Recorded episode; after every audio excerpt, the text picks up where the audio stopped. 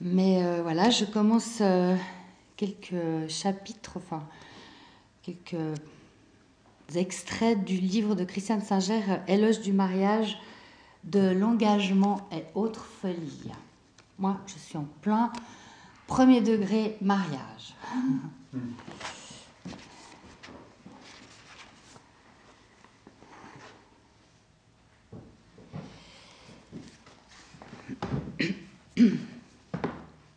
J'ai quatre ans.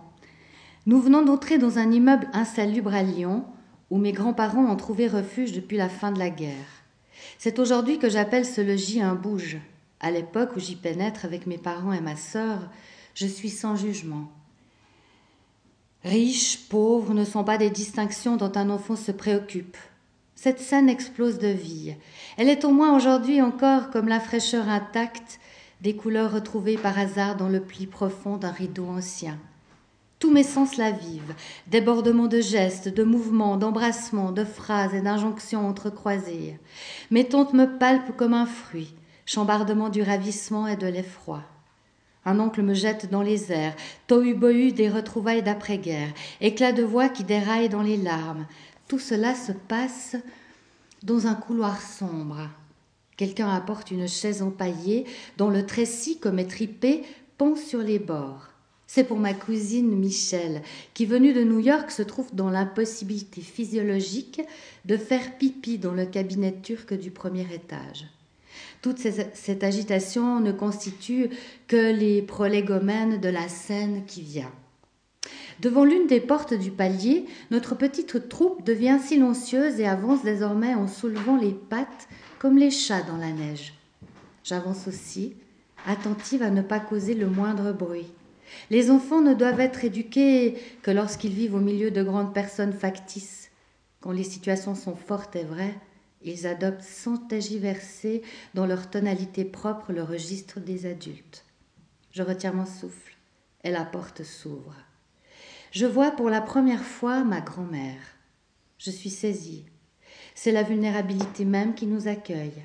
Sous ses cheveux d'argent, son visage décanté, épuré de toute blessure et de toute attente, laisse transparaître la lumière qui l'habite. Sa voix effleure, si délicate qu'on est obligé illico de s'inventer une oreille plus fine pour la recevoir. Et sa main frôle comme le délicat courant d'air d'une page tournée quand on vous lit un conte. À son contact, une peau que je n'avais pas un instant plus tôt recouvre mes joues et mon front, frissonne. J'ai quatre ans et je vais vivre quelque chose dont ce livre, un demi-siècle plus tard, est le fruit. Les livres viennent de loin, dit Peter Handke, et parfois même de si loin qu'on ne les voit pas approcher, ni se tenir longtemps discrets, silencieux sur le parvis de la mémoire, prêts à s'esquiver quand personne ne les remarque.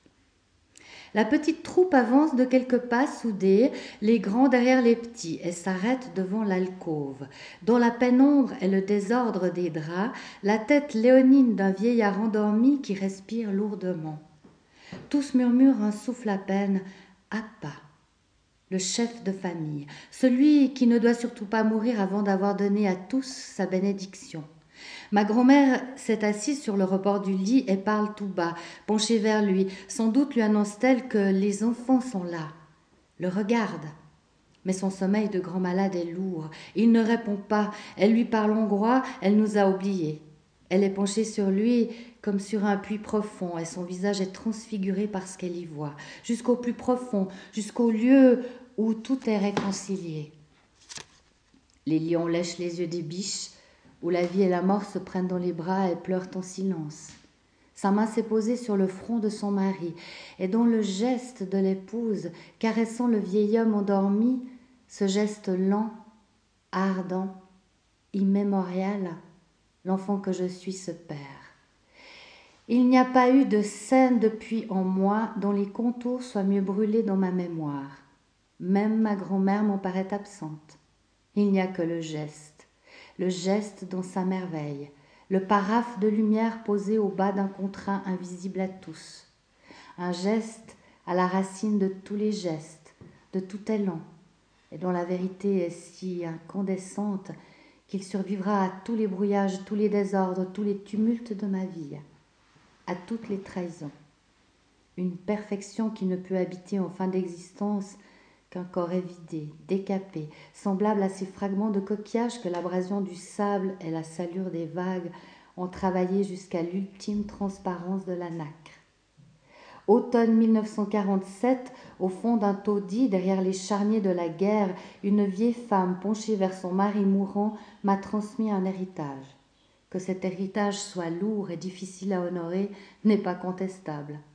Mais ce geste, ce geste qui sauve le monde de la barbarie et de l'indifférence, ce geste qui le perpétuera sur cette terre, si je n'ose pas à mon tour la traversée de l'impossible. Louer le mariage.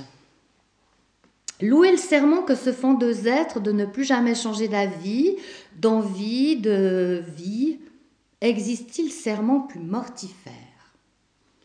Qui oserait en pleine conscience lier sa vie à quelque personnage indéfini qui, de ses mille visages, n'en a montré qu'un ou deux, tout au plus trois, Elle ne connaît de toi que quelques balbutiements préliminaires. Marier l'une à l'autre deux mouvances, deux ébauches d'êtres, car ce n'est bien sûr pas de personne qu'il s'agit, mais d'élan, de devenir, de vagouleuses. Si seulement tu savais toi-même qui tu es, qui tu héberges et qui t'habite, ce serait du moins un début. Mais n'est-il pas plus honnête d'en convenir? Celui ou celle que tu prétends être et dont le nom est pour mémoire sur ta porte et tes papiers d'identité n'existe encore que de façon rudimentaire. Il est certain que les années t'accoucheront de quelques-uns des démons et des anges qui t'habitent, et qu'il est aujourd'hui prématuré de décliner ta propre identité. Comment répertorier la troupe bigarrée qui te squattérise, et où cohabitent sans pacifisme aucun les meilleurs et les pires sujets? Dix fois par jour, ton humeur change. Tes envies, tes projets, tes craintes. Le voyage que tu rêvais d'entreprendre te ronge d'angoisse depuis que les billets d'avion sont en ta poche. C'est de solitude que tu as envie et de silence, mais c'est vers la rue la plus peuplée de la ville que t'entraînent tes pas. Tu te réveilles en jurant d'écrire une lettre urgente, deux semaines passent avant que la mémoire de cette urgence ne t'atteigne de nouveau en plein cœur.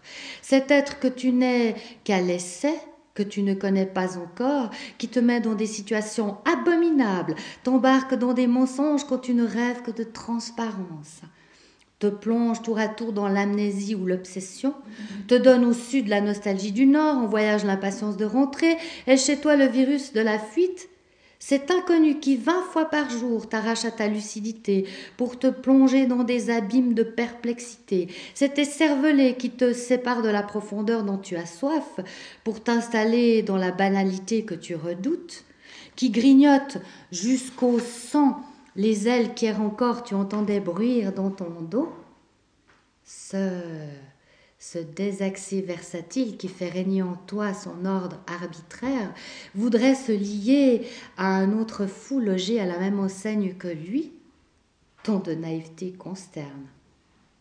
J'exagère, dis-tu? J'oublie que tu aimes? Oui, d'accord.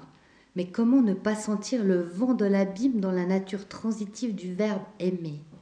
Celui qui aime, celle qui aime, comment ne pas sentir le vide qui baille au bout de la phrase? Qui aime qui? Qui aime quoi? L'autre n'est-il pas le produit fiévreux, sublime et généreux de ton imaginaire, de cette fin d'aimer qui t'a fait surgir au monde comme un jeune loup de sa tanière? Fin de nourriture, fin de lumière, fin de mouvement, fin d'extase, fin d'herbe et de ronces et de délices folles? Qui t'assure que cet être aimé restera celui que tu as cru apercevoir? Quel visage te révélera-t-il dans une heure, un mois, un an, sept ans? Le reconnaîtras-tu seulement à l'improviste? Dans la rue, sous un autre manteau, un autre chapeau? Cet être que tu as sécrété, élaboré secrètement en toi comme l'araignée son fil, avec tant de douceur et d'obstination, résistera-t-il aux embruns du quotidien, aux roulis des jours? Et si en levant les yeux demain sur lui, tu n'allais plus rien déceler de ce qui hier ressemblait encore à lui. Et si la voix allait te manquer pour le dire, et que tu te trouvais alors lié à un étranger? Et si tu rencontrais le même effroi qu'autrefois enfant, lorsqu'à l'instant d'ouvrir les yeux, t'assaillait la peur de ne plus retrouver, après ton équipée nocturne, parmi tous les corps endormis et épars, celui qui était encore hier le tien? Cauchemar, une autre ville, une autre maison, un autre lit auprès d'une femme que tu ne reconnais plus pour la tienne, d'un homme qui n'est plus le tien, et tous les bureaux de réclamation sont fermés, définitivement fermés. Et voilà que le cauchemar s'est fait vie, et qu'il te faut désormais vivre à côté de l'amour, une existence à jamais asymptotique. Cauchemar, coupé. Oui, mais alors, comment s'engager dans un processus dont on ignore où il mène? Et si ce questionnement lui-même était abstru Imaginons un seul instant que le pouvoir nous soit octroyé de choisir notre père, notre mère, notre hérédité, notre caractère, notre visage. Épouvante. Mr. Hyde, Dr. Jekyll et Frankenstein penchés sur nos fronts baptismaux. Nous hésiterions au seuil de la vie, occupés à bricoler nos identités factices, tandis que l'éternité moudrait son grain à ses révolutions sidérales. Elle est burlesque l'illusion d'avoir le choix parmi des milliards de grains de pollen. Un seul si est là porte-fruit. Le miracle, c'est déjà d'être là, comme le miracle est déjà la rencontre d'un homme et d'une femme, dans les dédales inextricables du temps et de l'espace. Elle fait bien les choses, cette vie fluide, insaisissable et frémissante, qui opère ses choix sans tergiverser et retrouve ses aiguilles dans les bottes de foin de la création. Dans chaque vraie rencontre, l'inespéré a lieu. Dans chaque amour, je réinstaure l'intégrité de ce qui jusqu'alors n'avait pas existé. Je sauve le monde de l'inanité. La vraie aventure de vie, le défi clair et haut n'est pas de fuir l'engagement, mais de l'oser. Libre n'est pas celui qui refuse de s'engager, Libre sans doute celui qui, ayant regardé en face la nature de l'amour, ses abîmes, ses passages à vide et ses jubilations, sans illusion, se met en marche, décidé à en vivre coûte que coûte l'Odyssée, à n'en refuser ni les naufrages, ni le sacre, prêt à perdre plus qu'il ne croyait posséder, et prêt à gagner pour finir ce qui n'est coté à aucune bourse, la promesse tenue, l'engagement, l'engagement honoré dans la traversée sans feinte d'une vie d'homme.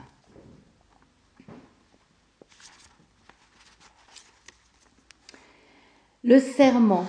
Voilà un mot ancien qui sonne fier, j'en conviens, mais qui n'est plus d'usage, comme il n'est plus d'usage de voir la vie tel un chemin initiatique émaillé de stations, et comme il n'est plus d'usage de s'orienter en tout lieu selon les points cardinaux.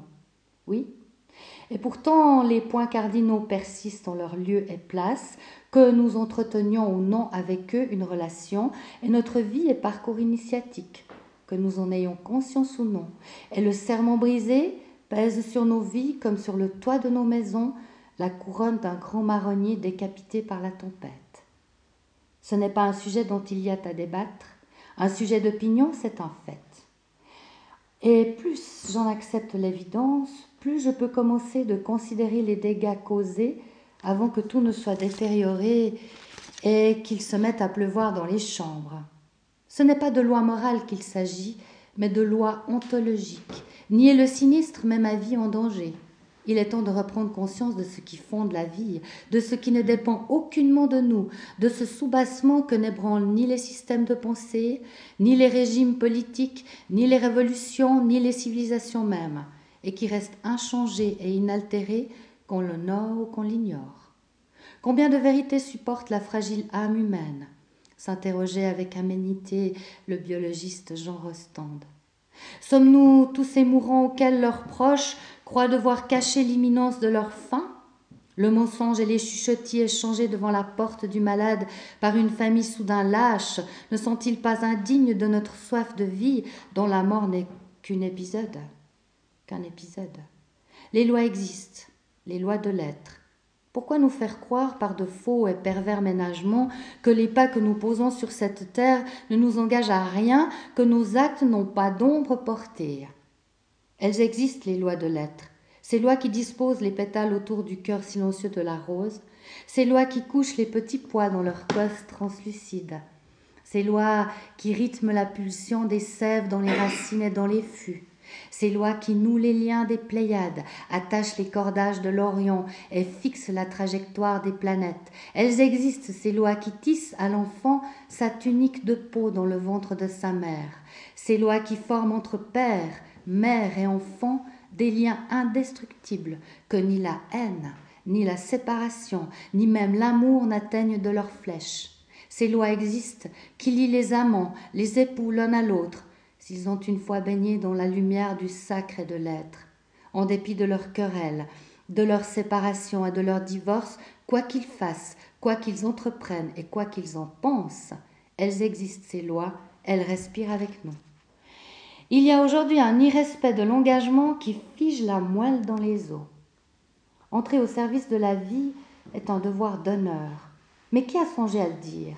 À dire aux époux qu'ils partent sans ticket de retour pour une odyssée et que le voyage va aussi les mener à travers des forêts sombres, des steppes désertiques, et qu'ils vont connaître la lassitude, la sensation de, de se devenir étrangers l'un à l'autre et à soi-même, qu'ils traverseront des contrées dont la langue leur sera inconnue et où tout ce qu'ils auront appris ne servira de rien, et qu'il y aura des moments peut-être où ils seront plus seuls ensemble que seuls par une nuit d'orage au bout d'une digue battue par les vagues.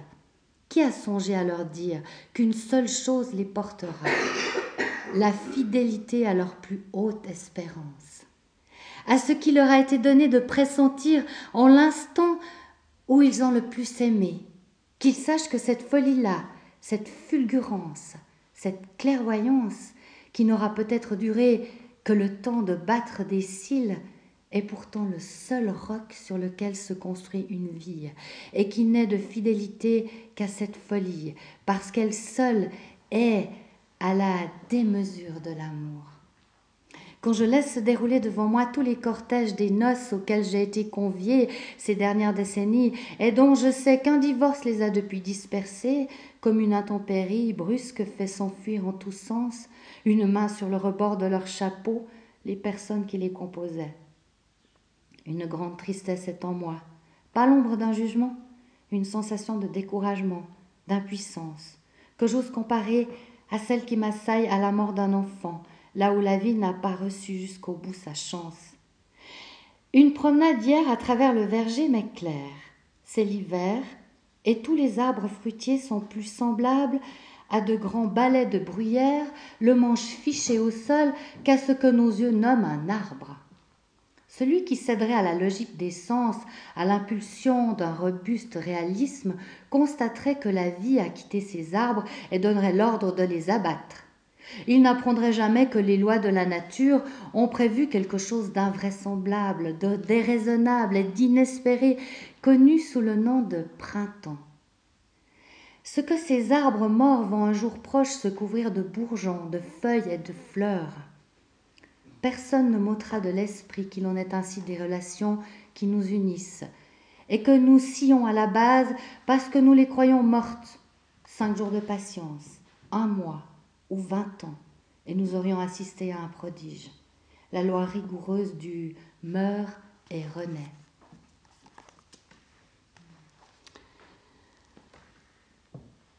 Et maintenant, euh, je voudrais juste vous dire le petit texte, bien connu, mais je l'aime, de Khalil Gibran sur le mariage. Vous êtes nés ensemble, et ensemble vous resterez pour toujours. Vous resterez ensemble lorsque les blanches ailes de la mort disperseront au jour. Oui, vous serez ensemble jusque dans la silencieuse mémoire de Dieu. Mais qu'il y ait des espaces dans votre communion et que les vents du ciel dansent entre vous. Ne faites pas de l'amour une entrave, qu'il soit plutôt une mer mouvante entre les rivages de vos âmes. Emplissez chacun la coupe de l'autre, mais ne buvez pas à une seule coupe. Partagez votre pain, mais ne mangez pas d'une seule miche. Chantez et soyez joyeux ensemble. Mais demeurez chacun seul, de même que les cordes du luth sont seules, cependant qu'elles vibrent de la même harmonie. Donnez vos cœurs, mais non pas à la garde l'un de l'autre.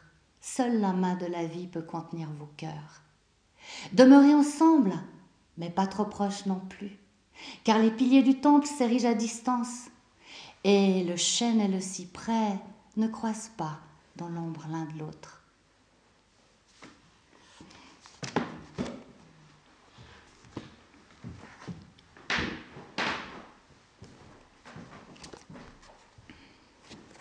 Je vais vous lire euh, une nouvelle de Corinne Abbey.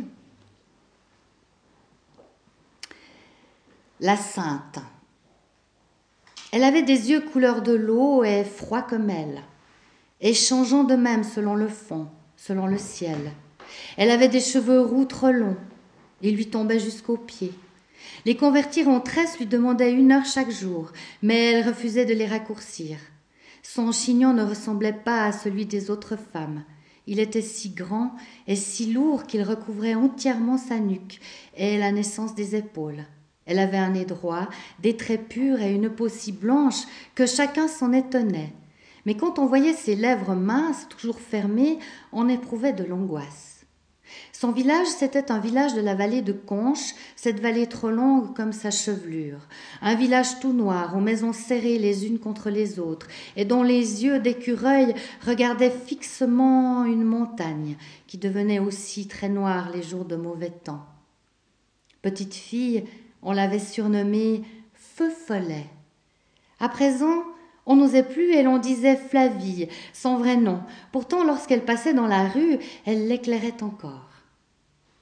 Tous les matins, elle allait à la messe. Le prêtre de la paroisse la tenait en profonde estime. Elle la citait en exemple. Elle avait cinq frères et deux sœurs. L'aîné était missionnaire, le second chartreux, un autre curé dont le bas valait, le quatrième capucin et le dernier étudiait encore au séminaire. Les deux sœurs aussi étaient religieuses. L'une enseignait les sourds-muets au monastère de Géronde. La cadette vivait cloîtrée dans un couvent de Brigues. C'était Flavie, paraît-il, qui les avait tous poussés à entrer dans les ordres. Elle exerçait sur son entourage un pouvoir étrange. Il y avait en elle une telle certitude, une telle puissance de volonté alliée à une grande douceur, on ne pouvait que se soumettre. Et elle, pourquoi n'était-elle pas nonne disaient certaines gens de ceux qui ont toujours des remarques embarrassantes à faire. Les uns répondaient elle est de santé trop délicate. Les autres, il est bon que les laïcs aient une sainte parmi eux.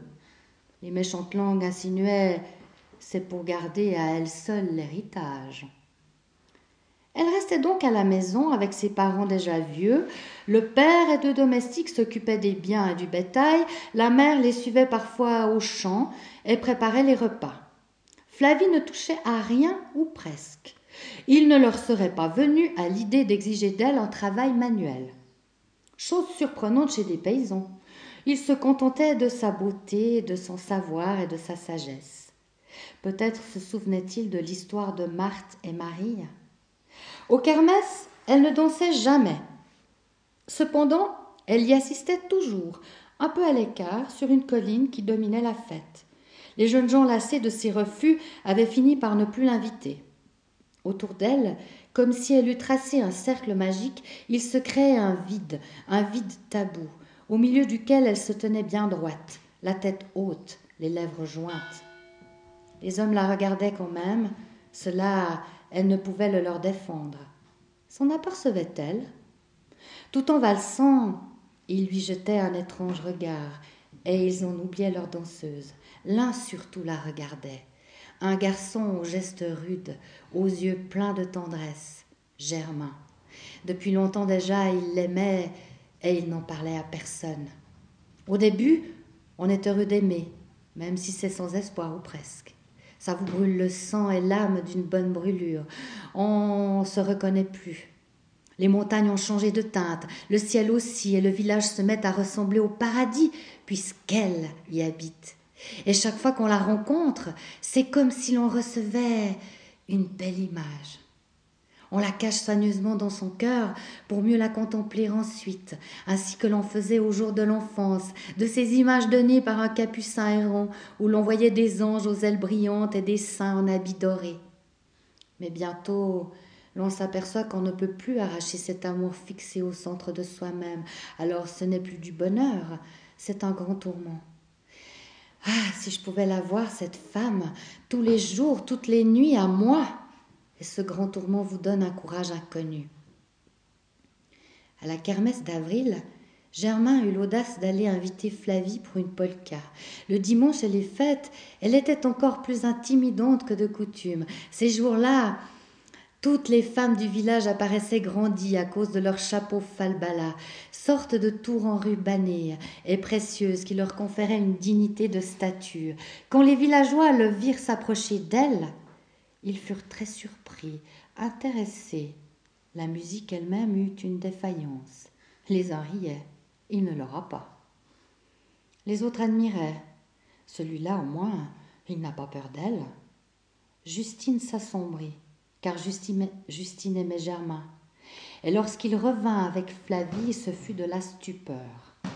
Le couple monta sur le pont de danse, les musiciens s'arrêtèrent un instant de jouer, puis reprirent avec force.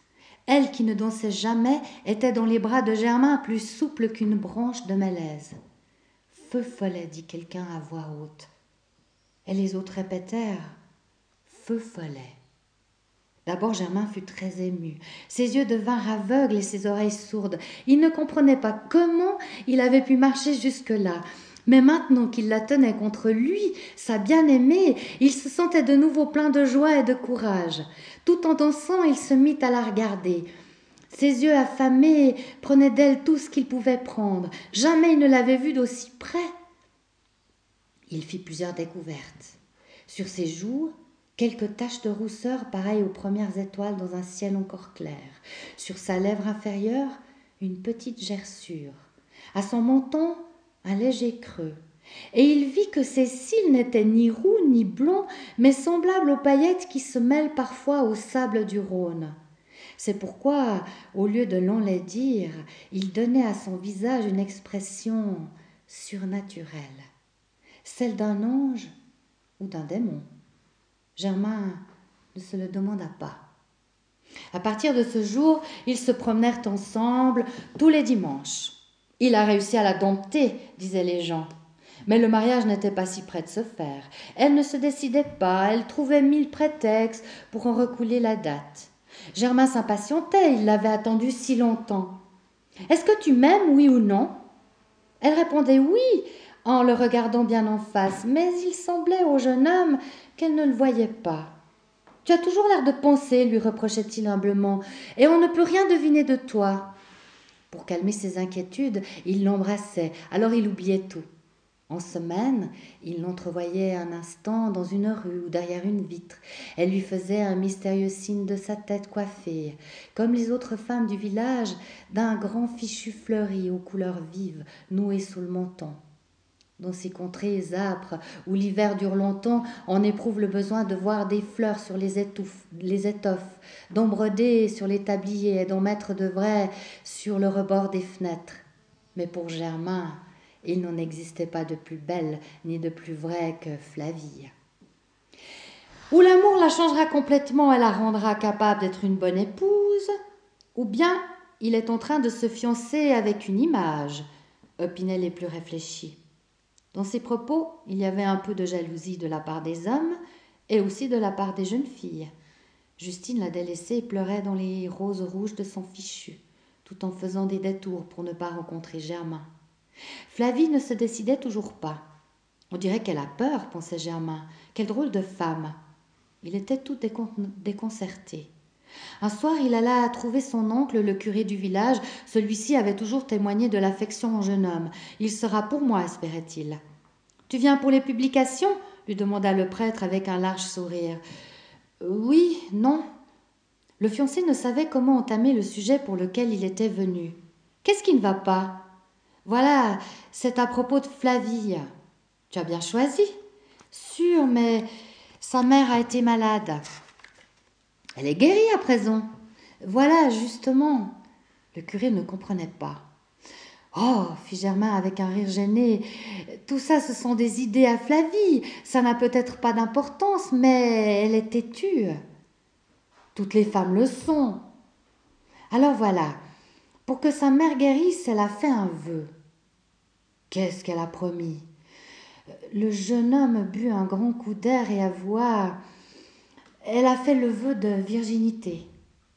L'oncle s'esclaffa. Ah, c'est pour cette raison que tu es si piteux. Ne te tracasse pas, mon garçon. Elle a fait cette promesse à la légère, sans penser plus loin. Nous pouvons lui accorder une dispense et l'envoyer en échange à un pèlerinage. Bon, fit Germain. Mais il n'était pas entièrement rassuré. L'ennui, c'est qu'elle y tient à son vœu. A-t-elle l'intention de rompre avec toi? demanda le curé tout à coup inquiet. Non. Alors c'est peut-être pour te faire rage et la soutane poussiéreuse fut de nouveau secouée de rire. Le mariage fut fixé au dernier jour de juillet, le 10 au matin. Avant le serment de la grand-messe, on avait publié les bancs pour la première fois. Après l'office, les deux promis étaient allés s'asseoir sous les mélèzes. Flavie murmurait Elle sent bon la forêt. Germain répondait Oui, mais j'aime encore mieux te sentir toi. Il se penchait sur elle, les narines battantes, et il mordait un peu dans la joue, à peine, juste pour lui faire peur. Ensuite il saisissait les lèvres. Elle se dégageait une petite larme de sang au coin de la bouche. Alors il dérangeait le chignon et mordait dans la nuque. Elle le laissait faire, mais quand il mordait dans la nuque, il ne pouvait voir la couleur qui fonçait les yeux de la jeune fille. Soudain la joie le reprit. Flavie, lui cria-t-il, Flavie, tu es ma femme. Pas encore. On est publié maintenant, tu ne peux plus revenir en arrière. Et d'enthousiasme, il la renversa sur le tapis roux d'aiguilles de mélèze. Furieuse, elle se redressa. Elle a davantage de force que je ne croyais, pensa-t-il, et il fut content. Elle parla. Tu sais, le vœu que j'ai fait, eh bien, tu vas voir. Quand j'ai fait un vœu, je le tiens. Mais puisque tu en es délié, qu'est-ce que tu en sais? Un vœu, c'est sacré.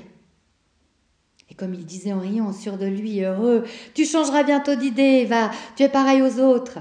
Elle répliqua Vous verrez, souviens-toi de mes paroles. Germain devint tout drôle, tout triste.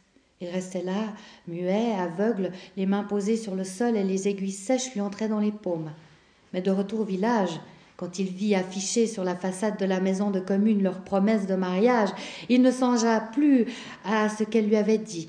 Il fut de nouveau un homme fort, un homme qui tenait toutes les montagnes de la vallée dans sa main. Et le jour du mariage arriva. Flavie s'était fait tailler un costume en beau drap noir avec de nombreuses frances aux manches et à la jupe. Sur la tête, elle portait le falbala orné d'un large ruban de velours noir, brodé d'or et parsemé de perles, de grains de jet, de petites rondelles de métal. Elle n'avait pas mis de foulard autour du cou. Son chignon roux évasé en forme d'éventail était sur ses épaules sombres plus magnifique qu'un foulard de soie. En la voyant ainsi, Germain s'exclama Tu es aussi belle qu'une apparition. Il pensait aux statues de l'église drapées dans la splendeur de leurs vêtements lourds, à leurs visages illuminés par les auréoles et les tiares. Le curé était épanoui. Flavie, une fille si sérieuse, qui élèverait ses enfants dans la, dans la piété et leur insufflerait l'amour de Dieu. Il les imaginait déjà en enfants de cœur, les enfants de Flavie, avec leurs calottes et leurs surplis de dentelle. Et ils seraient nombreux, un chaque année, elle donnerait l'exemple. Elle serait une mère féconde. Elle en remontrerait aux parents trop avares. Mm. Oui, c'était une bénédiction. Elle avait bien fait de ne pas partir au couvent comme ses sœurs. Sa destinée était ici. Et Germain, oui, Germain, il semblait un peu tiède au sujet de la religion. Sa femme saurait le convaincre, elle l'obligeait à venir plus souvent à la messe. Oui, tout était pour le mieux. Quand le couple sortit de l'église, les foins coupés éclairaient les prairies tout autour du village, et les champs de seigle s'emplissaient de vagues. Germain se pencha vers son épouse et lui dit à l'oreille, en cerclant sa taille de son bras Ce soir, je te faucherai. Et son bras était devenu tranchant comme une faux. Ce soir-là, Justine, la délaissée, avait un air si, avait un si gros chagrin qu'elle sortit et se mit à errer dans les ruelles. Elle aurait préféré marcher dans les prés ou à la lisière de la forêt, mais toute seule, dans la nuit, malgré sa détresse, elle n'osait pas. Le vent s'était levé et courait par les rues, presque sans bruit, avec l'allure inquiète d'un voleur. Dans le ciel, des troupeaux sombres parvenaient pour un exode lointain, partait pour un exode lointain. Le village avait détaché les amarres qui le retenaient sur la terre et s'en allait à la dérive. Et Justine marchait comme si elle n'avait plus de corps, comme si elle avait été seulement une âme, dont cette âme lui faisait mal. Elle se disait À quoi cela servirait d'être mort si l'on emporte avec soi le poids de sa douleur? Il n'y aurait rien de changé Rien. Toutes les fenêtres semblaient éteintes, mais deux ou trois ampoules électriques révélaient certaines parties du village. Et Justine sut qu'elle était arrivée près de la maison de Germain. Pourquoi ne pouvait-elle plus avancer? Pourquoi ses pieds restaient-ils collés au sol? Elle aurait voulu fuir avec le vent, n'être plus qu'une âme dans le vent, mais soudain son corps était revenu lourd, si lourd. Ils habitaient là-haut, les jeunes mariés, à ce deuxième étage surplombant le premier et qu'elle voyait de profil barque noire voguant dans la nuit. Un escalier moitié bois, moitié pierre y montait. Justine avait les yeux fixés sur une porte là-haut, et la porte s'ouvrit lentement, avec précaution, mais elle grinça tout de même. Un homme apparut qui vint s'accouder à la balustrade. Durant un moment, il ne bougea pas. Peut-être regardait-il en lui-même et essayait-il de se reconnaître. Puis il descendit les marches doucement, mais ses clous raclèrent derrière les dernières dalles. La jeune fille n'osait croire ce qu'elle contemplait. Elle attendait que sa vision ait disparu. Et tout à coup, Germain se trouva devant elle. Il ne l'avait pas encore aperçue. Il poussa un juron. Qu'est-ce que tu fais ici?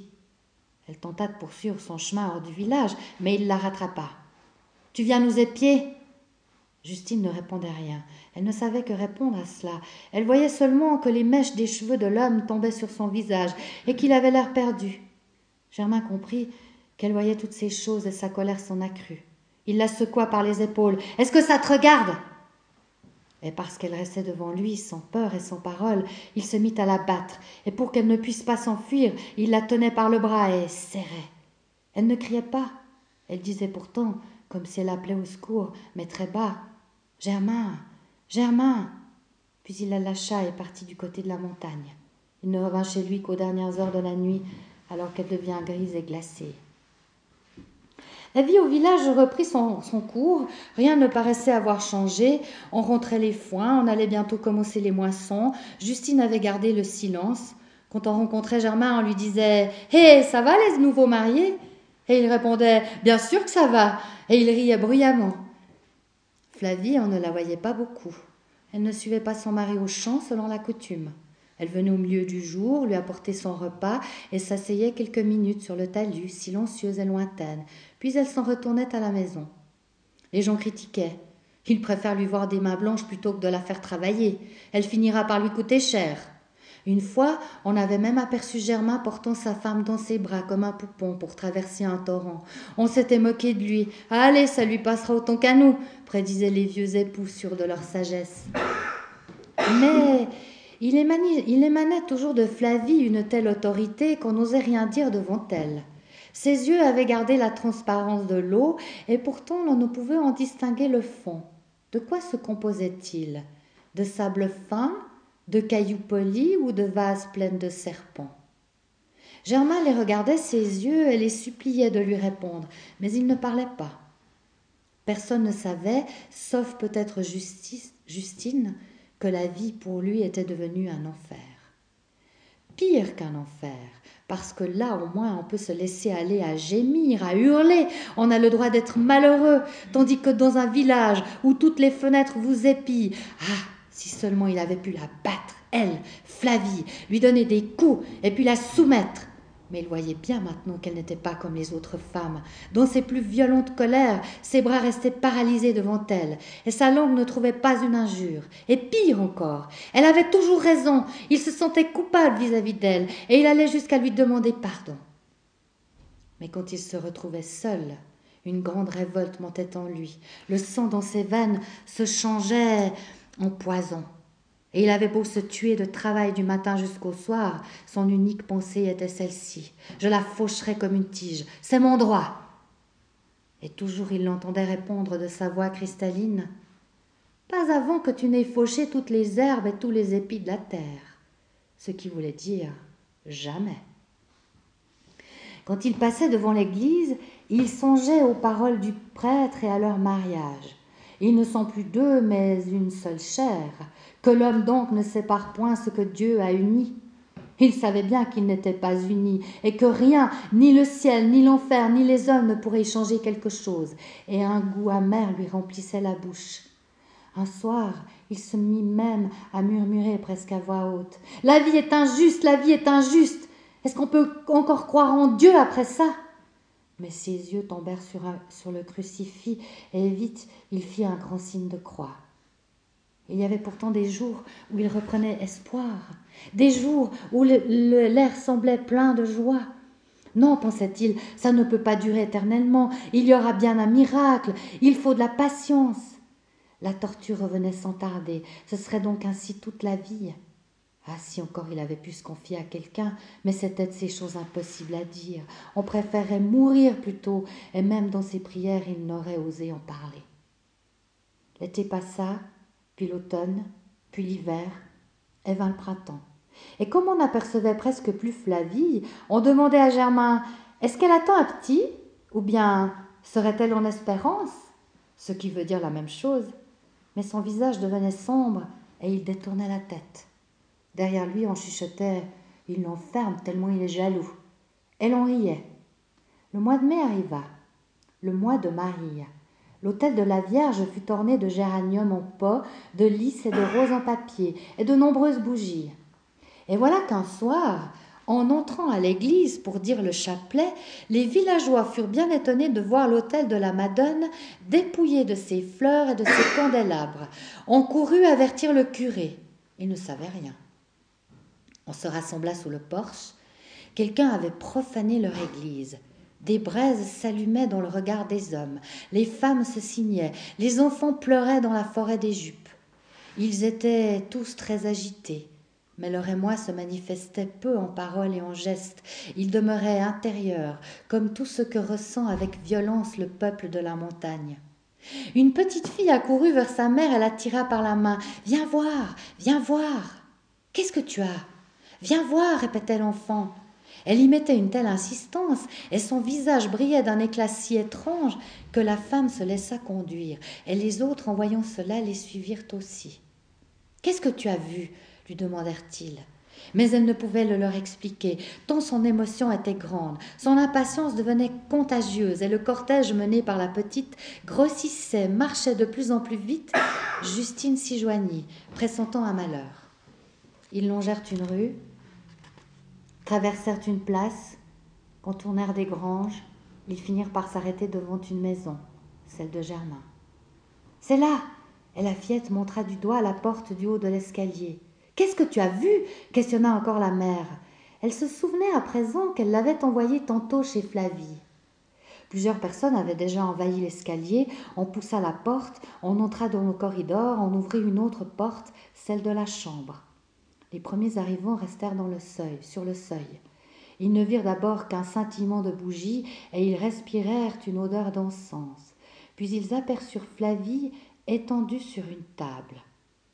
Elle était immobile dans son costume de fête et ses cheveux dénoués entouraient son corps d'une flamboyante mandorle. La tête couronnée du falbala, les yeux grands ouverts, les mains jointes, des mains pâles, où brillait l'anneau nuptial, les fleurs artificielles et les cierges rangés avec dévotion devant elle, Flavie ressemblait à ces effigies de cire couchées dans leur cercueil de verre au fond des cryptes. Et dans sa poitrine était planté un poignard. Les gens la contemplaient émerveillés, saisis d'effroi.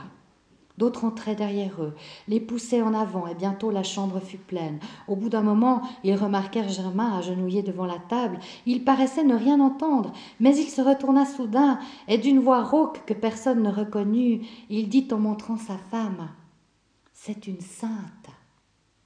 Alors ils comprirent que Germain était devenu fou, et ils l'emmenèrent.